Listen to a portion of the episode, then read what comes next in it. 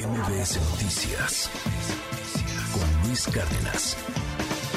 Ya hay vacuna patria, ¿no? Este, y se celebró la vacuna patria, aunque después de la vacuna patria, a los dos días, dos, tres días, la OMS quitó no la pandemia, sino la emergencia mundial, la emergencia sanitaria. Ya no hay emergencia sanitaria. Sigue habiendo pandemia, pero ya no emergencia sanitaria. Y eso cambia también el proceso para la vacuna patria. Creo que ya pasó la fase 1. ¿Cómo le fue Arturo Barba? Buenos días. ¿Qué tal, Luis? Muy buenos días. Eh, sí, como señalas, eh, debido a la, a, la, a la terminación de las medidas de emergencia sanitaria, tanto a nivel mundial por la OMS como a nivel nacional por el gobierno mexicano, pues ya las cosas se le van a complicar a la vacuna que todavía no tenemos, Luis, hay que, hay que aclararlo. Todavía no hay, aunque ya van como tres, cuatro veces que la directora general de CONACIT, ahora CONACIT con una H de más, eh, lo ha anunciado que ya está lista, pero no es así.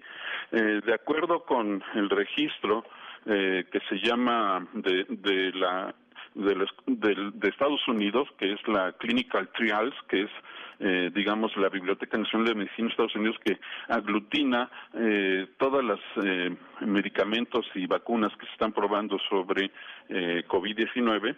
Eh, la, la fase 2-3, que es una fase ahí como intermedia, eh, eh, digamos que en México solo se está probando con tres mil personas, Luis. Es un número muy reducido para una vacuna. Bueno, pues esto ya no va a tener mucha validez porque ahora se van a tener que aprobar, eh, se va a tener que aprobar patria con los métodos normales, ya no los métodos de emergencia que aplicaron hasta ahora. Eso implica que se tiene que probar con más personas, con distintos grupos de edad, con distintas comorbilidades, por ejemplo, se va a tener que probar con diabéticos, se va a tener que probar con enfermas con padecimientos cardiovasculares, eh, como lo hacen todas las vacunas, lo hacían antes de la pandemia. Ahora, Patria, que todavía está en fase de experimentación y que según va a terminar esta fase de experimentación en septiembre, pues ya no va a poder ser aprobada de esa manera. Ahora eh, se tendrán que tomar las medidas eh, conducentes, digamos, la normatividad que existía antes y además se va a tener que publicar en una revista científica que tampoco le va a dar prioridad como existía antes. Eso quiere decir que todavía la vacuna patria va a tardar para que sea aprobada.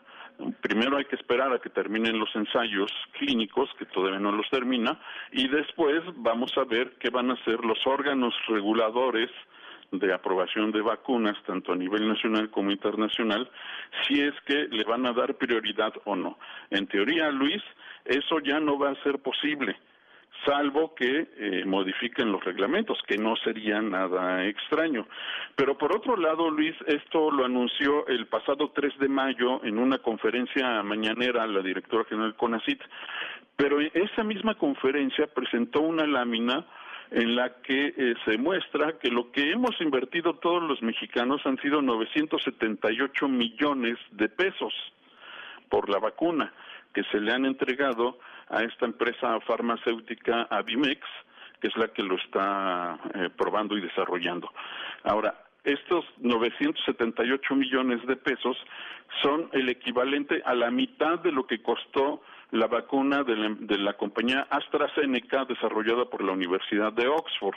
Esa vacuna que se produjo una parte aquí en México y que empezó a aplicarse en 2021 y que se ha aplicado en prácticamente todo el mundo. Es decir, la empresa invirtió el doble de lo que hemos invertido nosotros, pero tuvieron la vacuna en el momento en que más se necesitaba se ayudó a enfrentar la crisis de la pandemia y la nuestra, la pandemia, digámosle nuestra porque fue desarrollada por científicos estadounidenses, esta hemos invertido la mitad, pasaron, ya han pasado tres años, casi mil millones de pesos y todavía no se terminan las pruebas.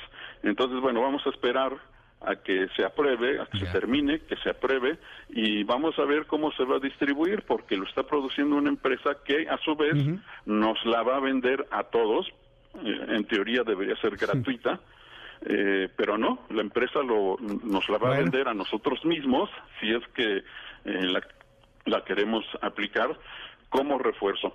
Y los resultados de la investigación de fase 1 apenas se publicaron el 10 de mayo, Luis. Ahí se demostró que sí produce anticuerpos, que sí protege como vacuna de refuerzo y eh, confiere una protección del 89%. Así es que no está mal en principio y eh, pero todavía falta pero mucho. falta mucho. Bueno, pues estaremos atentos. Gracias Arturo Barba, te mando un abrazo y te seguimos allí en arroba Abanap. Muy buenos días. Y en el Sutita hoy, Luis, muy buenos días. MBS Noticias con Luis Cárdenas.